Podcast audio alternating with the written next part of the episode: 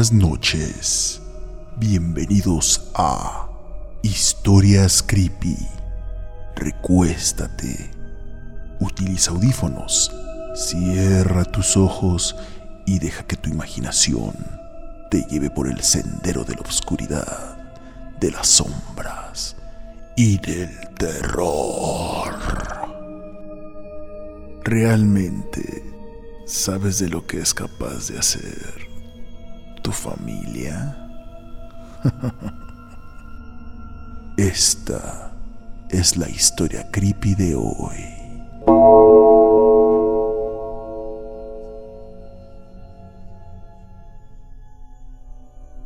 Hola, me llamo Armando y esto que les contaré me sucedió el año pasado.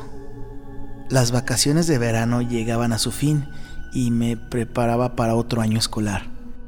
Así que mi familia tomó la decisión de ir a la playa poco antes de que las vacaciones terminaran. Todo iba muy bien, sin embargo, el último día sucedió algo lamentable y terrible.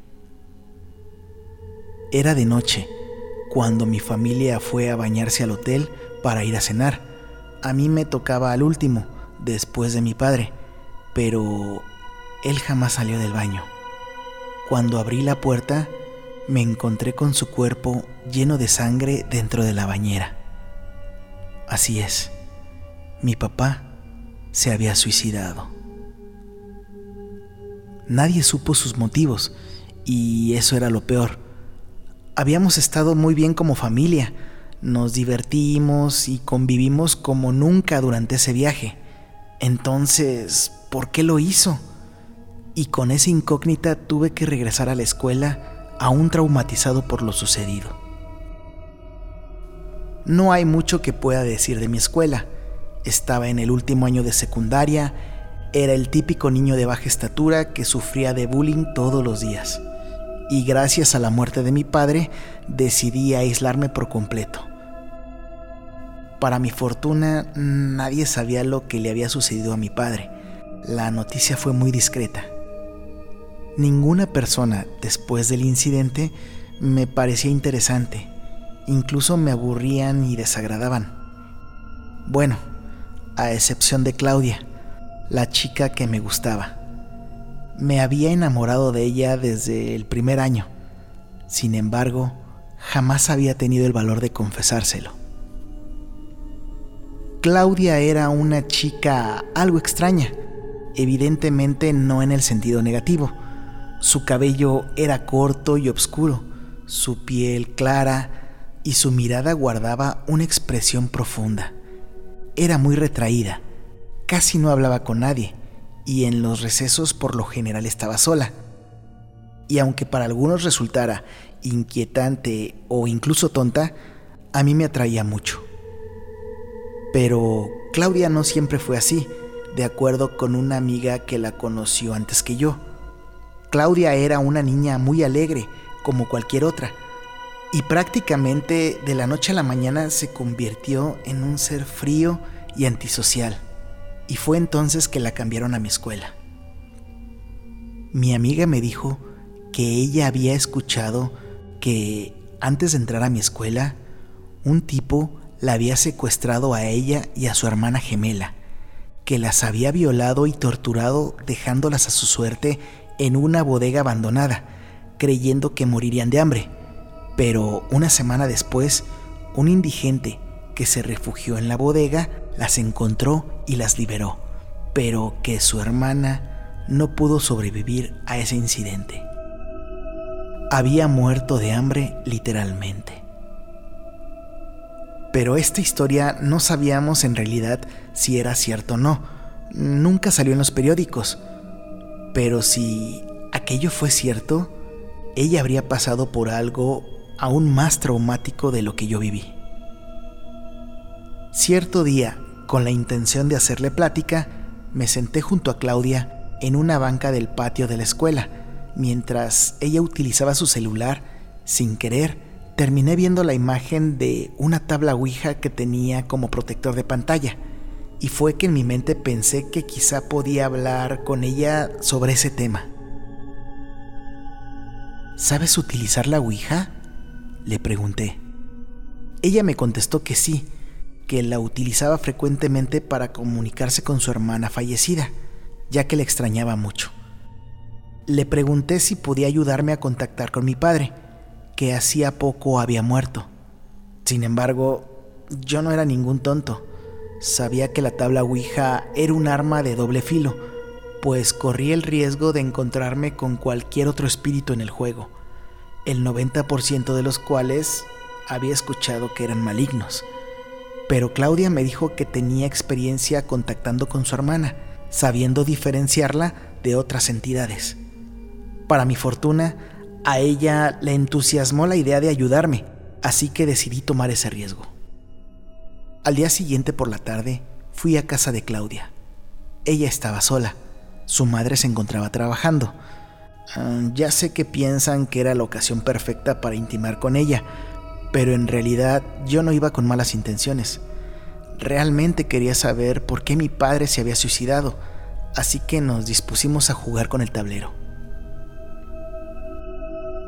En la sala de su casa tenía una mesa de piso y nos sentamos sobre la alfombra en el suelo. Ella cerró las cortinas para obscurecer toda la habitación. Realmente no se veía nada y sí daba algo de miedo. Claudia encendió algunas veladoras alrededor de la mesa. Eran nuestra única iluminación. La luz de las velas se reflejaban en las pupilas de sus hermosos ojos y realzaban cada detalle de su rostro con las sombras que hacían. Simplemente la contemplé unos instantes hasta que me regresó la mirada y avergonzado le dije que empezáramos el juego. Ella realizó la invocación y comenzaron a pasar cosas que realmente estaban fuera de mi entendimiento y que me daban mucho miedo se escuchaban ruidos provenientes de la cocina y de las habitaciones de la casa. Pero Claudia me dijo que no me asustara, que era completamente normal. No fue fácil para mí. Contactamos a seis espíritus que según ella se hacían pasar por mi padre, pero no lo eran. Realmente sabía lo que hacía durante la invocación, Claudia me contó que había acudido con una bruja y que ella le había enseñado cómo jugar correctamente con la Ouija y cómo diferenciar a los espíritus de las personas de otros entes de no muy buenas intenciones. Hasta que, al séptimo intento por contactar con mi padre, pasó algo que me la sangre. A sabiendas de que estábamos contactando con él, yo nunca le dije el nombre de mi padre a Claudia, ni tampoco la forma en que había muerto. Digamos que era una prueba para saber si todo aquello era real. Así que cuando contactamos con la séptima entidad, Claudia me dijo que esta vez estábamos ante un espíritu humano.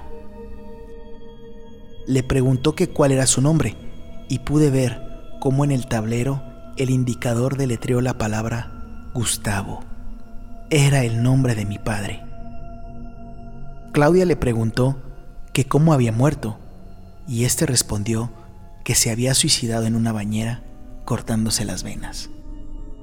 Yo estaba en shock, con sentimientos encontrados entre tristeza, angustia y felicidad por estar ante el espíritu de mi padre. Comencé a llorar.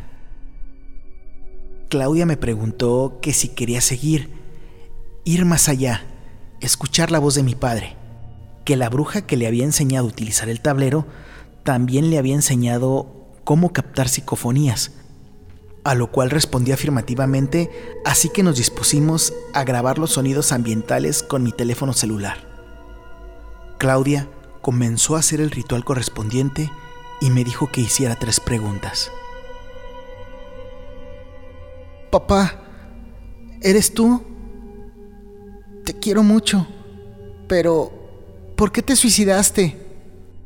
¿Dónde estás? A estas alturas, mi escepticismo ya no existía.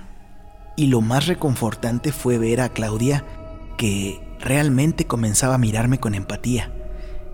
Éramos cómplices en todo esto, y cada vez me sentía más cerca de ella. Y creo que ella de mí fue un gran apoyo para mí. Mm, no lo sé. Quizá terminando todo esto podría pedirle que saliéramos juntos. Realmente comenzamos una verdadera conexión. Pero, desgraciadamente, ese sentimiento no duraría mucho, ya que al revisar lo que habíamos grabado en mi teléfono, nos dimos cuenta de algo sumamente aterrador. Papá, ¿eres tú? Te quiero mucho, pero ¿por qué te suicidaste? ¿Dónde estás? Sí, soy yo. Yo también te amo, a ti y a tus hermanos, y fue por ustedes que me suicidé. No podía continuar manchándolos con la vergüenza y la pena de mis actos. Cometí el mayor error de mi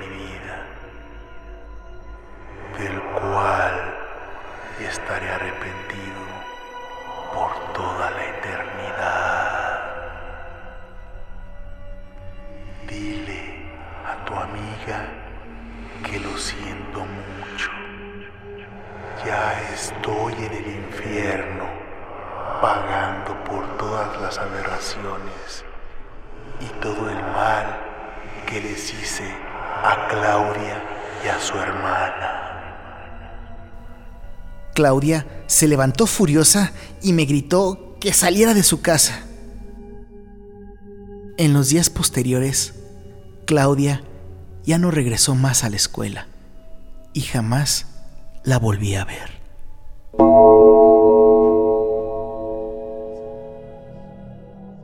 Sigue todas nuestras historias en las principales plataformas web, YouTube, Spotify, Apple Podcasts, Google Podcasts y más. También agreganos a tus redes sociales en Instagram y Facebook.